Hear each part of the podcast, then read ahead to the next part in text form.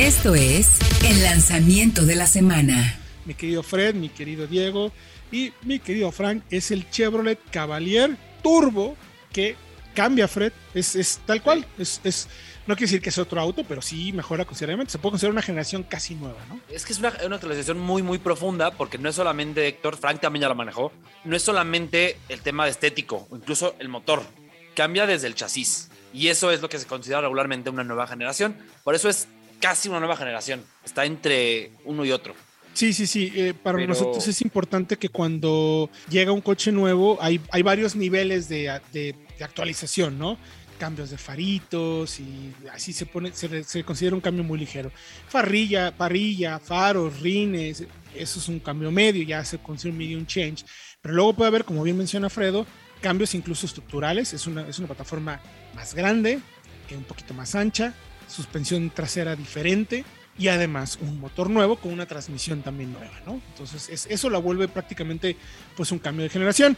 El Cavalier anterior, Diego, eh, lo, lo, tuvimos en Guadalajara, no sé si recuerdes. Sí. Eh, sí, se estuvo a mediano plazo incluso. Eh, a, exacto, a mediano plazo. A mí el coche me encantó. Sin embargo, en ese momento yo no me atrevía a colocarlo tal cual como un rival de un Jetta, de un Sentra, de un Ford, de un Mazda 3. Yo lo veía justo un escaloncito abajo, más bien como una muy buena compra para quien estuviera buscando eh, un Río, un Mazda 2 y quisiera algo un poquito más amplio, quizás sin tanto refinamiento, pero más espacio, ¿no? Era más o menos así, ¿no? Justo, Como lo que justo. el Toledo y el León, el, el, el Neón, perdón.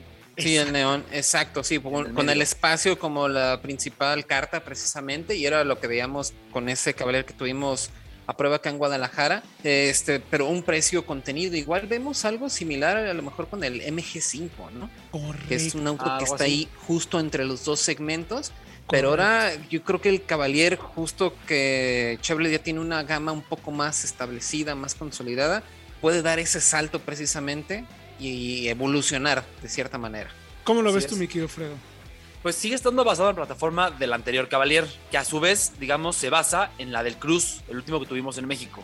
Una versión simplificada de esa plataforma. Pero, Héctor, lo, lo importante es que crece entre los ejes, es decir, crece la plataforma, no nada más el coche. 40 milímetros, gana 70 milímetros de longitud total y eso le da eh, 50 milímetros más para piernas en espacios traseros, que es una cota clave en un sedán familiar. Y además gana suspensión trasera multilink independiente, que ojo, ¿eh? En el segmento ya son pocos los que la tienen. Sí, ahora resulta que son más los que no o sea, la tienen que los que sí exacto. la tienen, ¿no? O sea, de hecho, solamente Corolla, eh, Corolla. La, versión, la versión tope del G, de Forte, ¿no? La versión deportiva. Sí, el, el, GLI, la, versión y tope el GLI, Y este, si no me equivoco. Todos los Civic. demás. El Civic, perdón. El Civic, correcto. sí. Todos los demás, ¿Ya? el resto, que tampoco es que sean tantos, pues, pero estamos como 50-50, casi, casi, ¿no? Como, como, en ese tema. A ver, me, me parece súper interesante entonces ayudar al autor a entender entonces, cómo se viene a colocar entonces el Cavalier. O sea, ya no es ese Cavalier o ese sedán como tal cual lo que mencionaste, Diego, o sea, es el reemplazo, por así decirlo, el MG viene a jugar ese papel justo en medio entre, para que la gente lo entienda mejor, entre un río y un forte, entre un Mazda 2 y un Mazda 3. Ahora este Cavalier sí está más cerca de un Mazda 3, sí está más cerca de un Sentra, sí está más cerca de, de todos los demás. Frank, tú tuviste una oportunidad de manejarlo. Tuviste en la presentación, además de los datos de prueba que vamos a compartir, eh, los, su, fuiste a carretera eh, y nos interesa mucho saber lo que, lo que platicábamos un poco, ¿no? ¿Cómo sentiste el coche en general? O sea, es un auto eh, que quizás no tiene el refinamiento en calidad de marcha como sí lo llegan a tener esos top 3, o sea, Jetta, eh, Mazda 3, Civic, pero tú cómo lo viste, o sea, sentiste que era un coche, en, en, ¿cómo lo describirías en pocas palabras? Pues sí, no tiene el refinamiento que ustedes mencionan, pero sí se siente un coche bastante ligero, que sí llega a tener un poquito de turbolag ya cuando vas en la, vaya, en la autopista, pero creo que se siente bastante bien, o sea, no se siente como que le cueste al motor eh, como que brindar la potencia. Es lo bueno y la ventaja de que tenga ya una motorización turbo. Es Entonces, es... creo que sí es agradable, aunque en temas de equipamiento sí, en lo personal me dejó un poquito más que desear. Bueno, este, sobre todo en temas de seguridad, y es lo sí. que muchos han tenido como ese punto ahí. Sí, ha, ha, sido como el comentario más, más fuerte que hemos recibido en redes, ¿no? Por el auto. Eh, la falta de equipamiento, sobre todo en seguridad, solamente tiene cuatro bolsas, no tiene seis, cuando el resto de todos sus rivales tienen seis bolsas. Es algo que a veces no entendemos un poco de la marca. No sé si porque no lo, no lo configuran así desde China. Es una cuestión de configuración. Pero es, es al final es, es difícil, ¿no? No entiendo tampoco, o sea, creo que es algo que entendiendo el modelo que es, la cantidad de coches que se producen y la importancia que tiene para México, sí debería tener seis bolsas, ¿no? Es una cuestión, Héctor, de que en China las, digamos, normas de ese segmento dictan cuatro bolsas de aire. Entonces se hace solamente con cuatro. Así General Motors de México quisiera tenerlo con seis, no se fabrica con seis.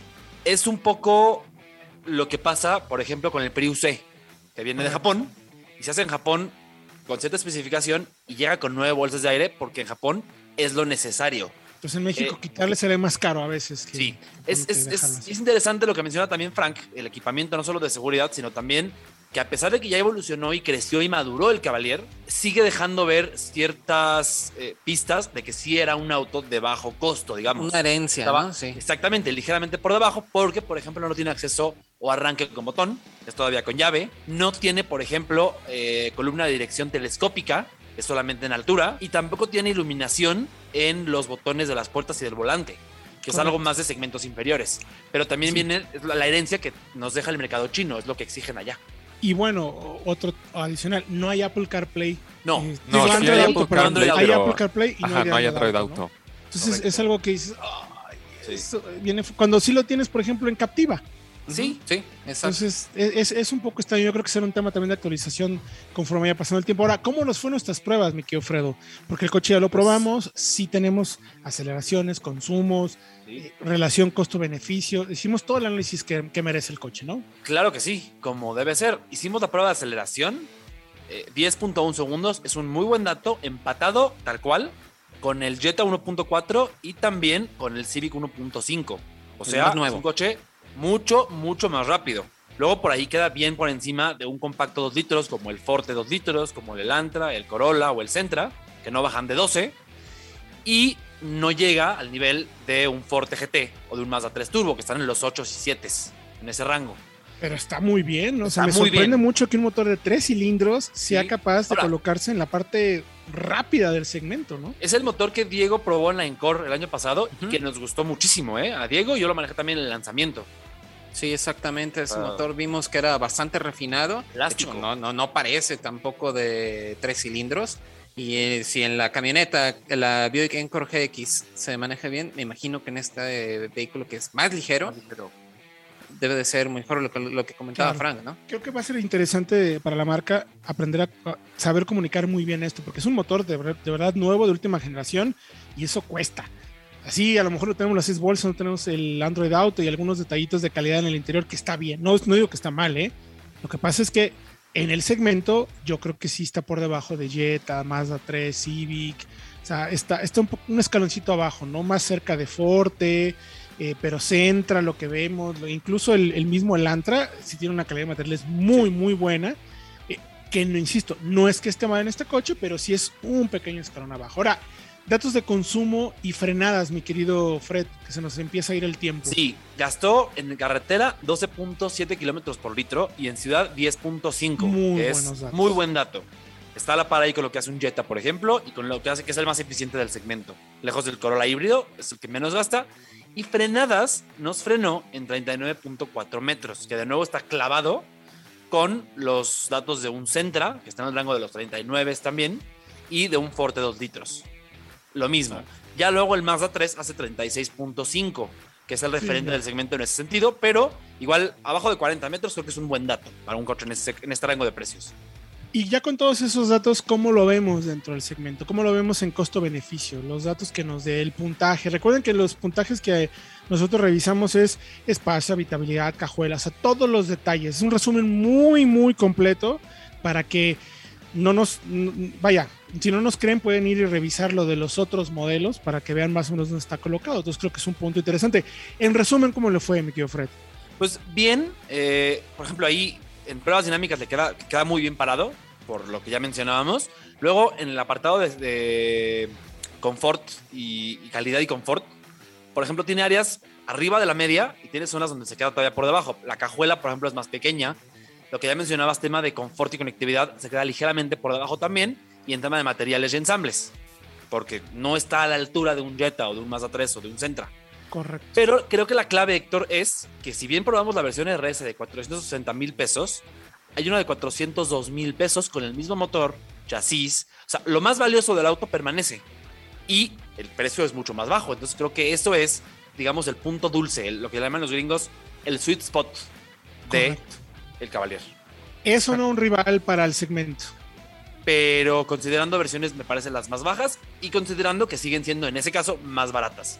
Ya si te vas a la DRS, me parece que no está todavía a la altura de un Forte GT Line o de un Mazda 3, que es lo, son los que están en ese rango, o de un Jetta incluso. Como quiera que sea, si es una jugada buena de parte de la marca para participar en un segmento en el que pues tenían muchísimos años sin estar, o sea, por lo menos con este nivel de presencia, ¿no? Con este nivel de, de, calidad, de materiales, de capacidad del coche, de motor, todo eso. Pero bueno, los invitamos a que vayan a soloautos.mx, diagonal noticias, ahí tenemos la prueba del auto para que la chequen con video, podcast, está todo lo que tienen que saber sobre el modelo e incluso tenemos comparativos contra modelos del segmento, contra por ejemplo el Forte sí. y también analizamos cada una de las versiones para que ustedes decidan cuál es la que mejor les conviene de acuerdo al precio y equipamiento.